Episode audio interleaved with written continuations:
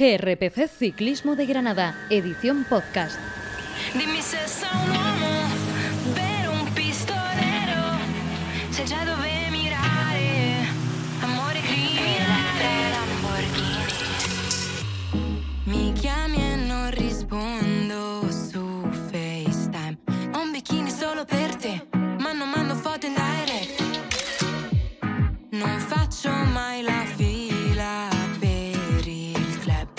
Raggiungo dentro prive, ma tu parli solo di te. Ai castelli di carte di credito, mi dai tutto quello che ti chiedo. Prometti l'oceano Pacifico, il circolo artico. Ma dimmi se sei un uomo, un pistolero. Hola, ¿qué tal? Bienvenidos al episodio 9 del especial Giro de Italia 2022 de GRPC Ciclismo de Granada. Recibido un saludo de José Miguel Olivencia. Hoy sí, el Blockhouse ha supuesto los primeros movimientos entre los favoritos del Giro 2022, eliminando también a, en principio, algunos de los actores principales de la Corsa Rosa, como Simon Yates y Giulio Ciccone, quienes han cedido 11 minutos y 15 segundos y 9 minutos y 26 segundos respectivamente. Otro damnificado, Pello Bilbao, quien sufrió una caída al comienzo de etapa, lo que parece que le mermó en el momento importante y cedió 1 minuto y 8 segundos en la línea de meta.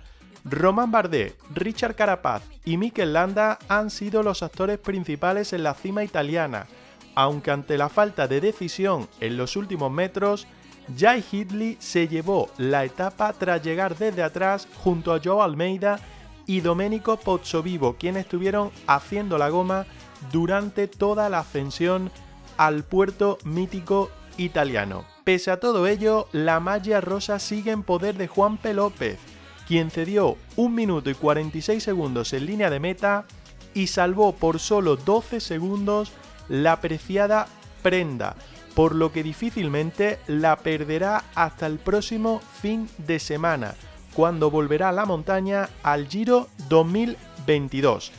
En un rato repasaremos las clasificaciones y escucharemos a una de nuestras voces de Haciendo la Goma, recordando que mañana es la segunda jornada de descanso de este Giro 2022, por lo que no tendremos episodio especial de GRPC Ciclismo de Granada. Como en cada episodio no queremos dejar pasar la, oportuni- la oportunidad de recordar las ventajas que tenemos para vosotros como ciclistas y cicloturistas en GRPC Ciclismo de Granada en 4CIC, tienda online 4CIC.es con 10% de descuento en vuestra compra con el código Ciclismo de Granada y en HSN a través del link que tenéis en nuestra descripción, en nuestra bio de Instagram. Si compráis a través de nuestro enlace, tendréis eh, o nos dejaréis a nosotros una pequeña comisión por cada una de vuestra compra, lo que nos ayuda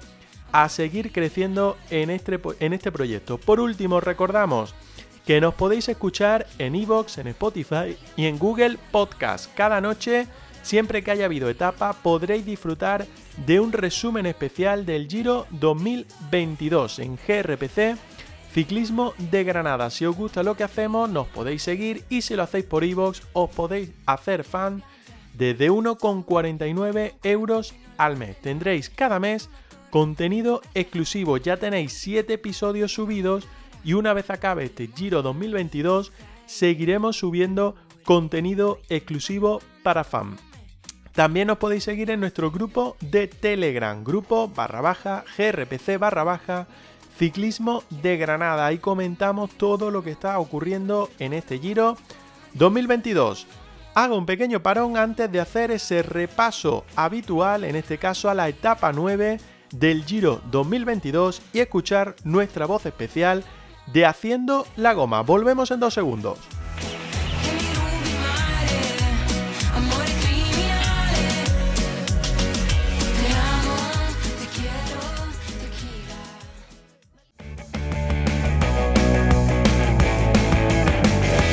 Escúchanos en iVoox y Spotify. Síguenos en redes sociales. GRPC Ciclismo de Granada en Instagram, Twitter y Facebook.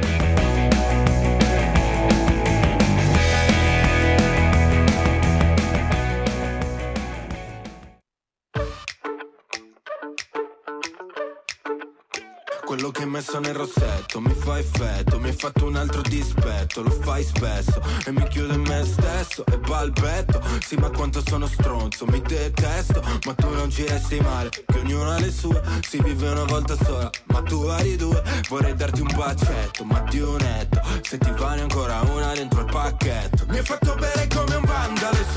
Ahora sí arrancamos nuestro episodio 9 especial Giro de Italia 2022 y hacemos el repaso a lo que ha sido la novena jornada, la novena etapa de este Giro de la Corsa Rosa que tuvo su inicio en Isernia y su final en la montaña del Blockhouse tras 191 kilómetros. Y por fin, como decíamos en la introducción, ha habido movimiento por parte de los favoritos, eliminando algunos de ellos prácticamente de manera definitiva, como los casos de Simon Jade y de Giulio Ciccone, algunos que han cedido, bajo mi punto de vista, demasiado tiempo, parece que por el físico, como el caso de Pello Bilbao, que se ha dejado en línea de meta un minuto y 8 segundos, y ha reafirmado el papel, esperemos que sí, este año sí, de Mikel Landa, quien no ha podido alcanzar la victoria de etapa, pero sí eh, ha luchado y ha mejorado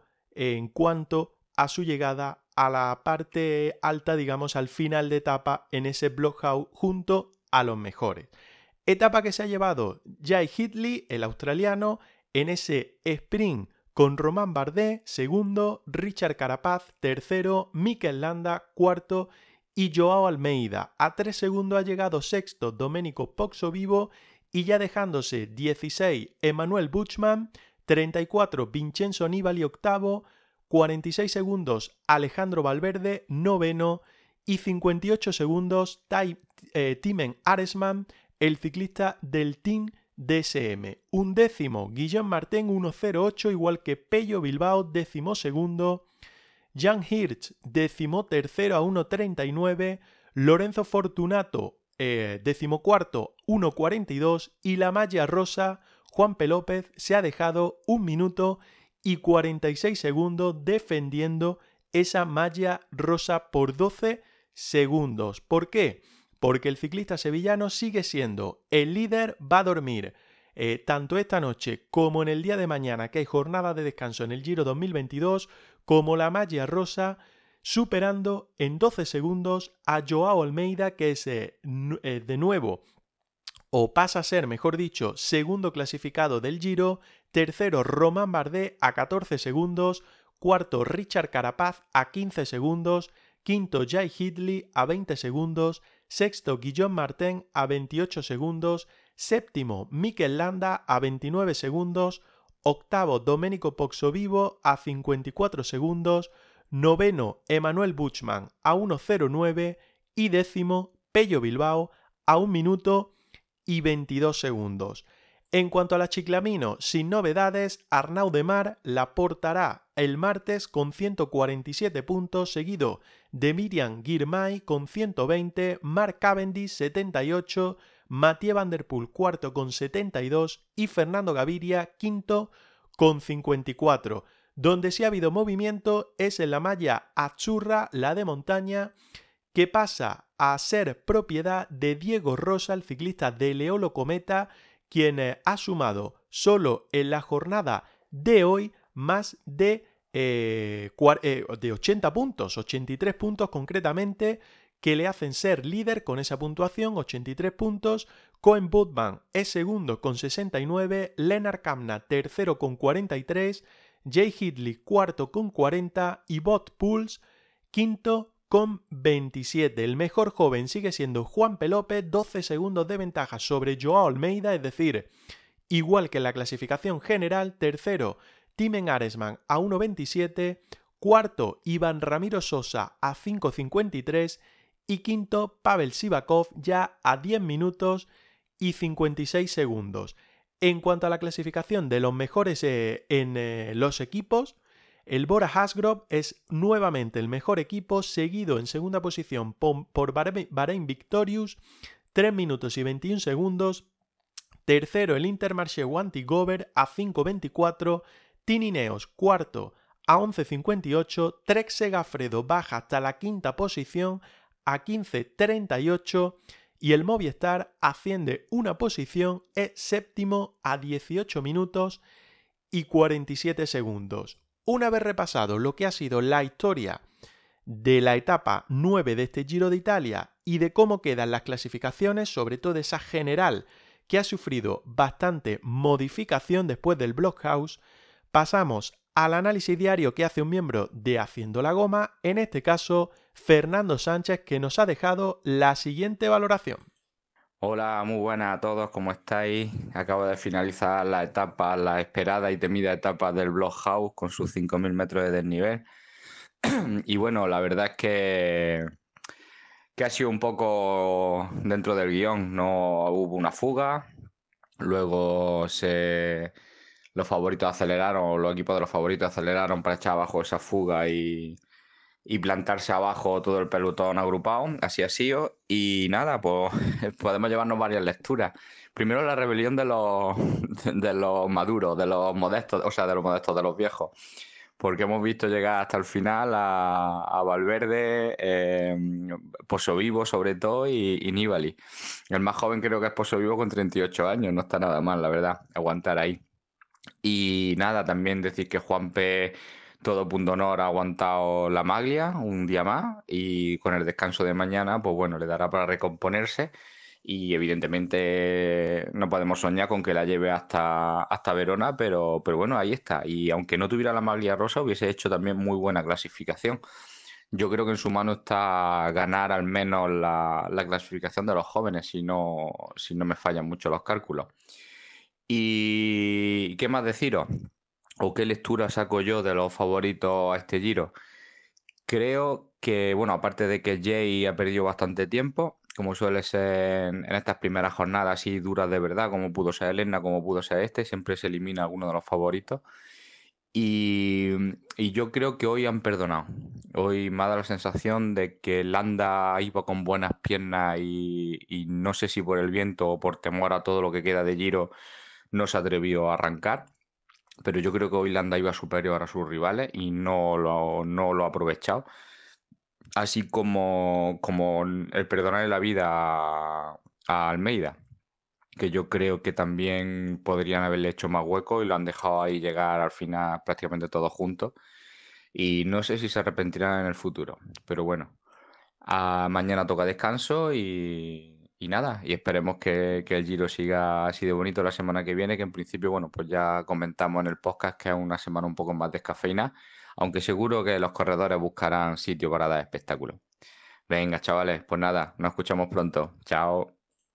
Ahí estaba la valoración de Fernando Sánchez después de esta gran etapa con final en el Blockhouse y como él mismo adelantaba, jornada de mañana lunes 16 de mayo sin etapa, es decir, segunda jornada de descanso del Giro de Italia, primera realmente de descanso después de que la de la semana pasada sirviera de desplazamiento entre Hungría y el sur de Italia, en concreto Sicilia. El martes sí va a haber etapa y ojo, porque tal y como está la clasificación general, quién sabe si alguno de los favoritos va a intentar mover un poquito el árbol para arrebatarle la malla rosa a Juanpe López. O, por, sin embargo, si Juanpe la va a poder lucir durante toda la semana hasta que llegue el fin de semana nuevamente la jornada de montaña. El martes, etapa 10 del Giro, martes 17, entre Pescara y Jesse, 196 kilómetros de nivel de 1760, catalogada con tres estrellas. ¿Por qué? Porque esconde algún engaño la jornada. Tres puertos de montaña de cuarta categoría a partir de la segunda mitad de la jornada, es decir, cuando sobrepasen los 100 kilómetros de etapa hay un puerto de cuarta, descenso, otro puerto de cuarta y al final, cuando quedan aproximadamente unos 10 kilómetros para el final, otro puerto de cuarta categoría y descenso, es decir, posible, posible terreno de emboscada, aunque haya una escapada adelante, a ver si alguno de los equipos, porque hay bastantes corredores inmersos en la general, por ejemplo, hasta la séptima posición que ocupa Mikel Landa están en 29 segundos, es decir, nada, un suspiro del liderato y por lo tanto, ¿por qué no? Algún movimiento imprevisto podría dar otro vuelco a la clasificación general. Nosotros lo que vamos a hacer, pues es despedirnos, porque mañana hay jornada de descanso, no vamos a tener nuestro resumen habitual del Giro de Italia, pero sí os citamos a todos a que nos escuchéis el próximo martes, el eh, día 17 de mayo, después de esa etapa entre Pescara y Jesse, para que conozcáis el análisis que hacemos del Giro 2022 aquí en GRPC Ciclismo de Granada. A descansar. Chao, chao.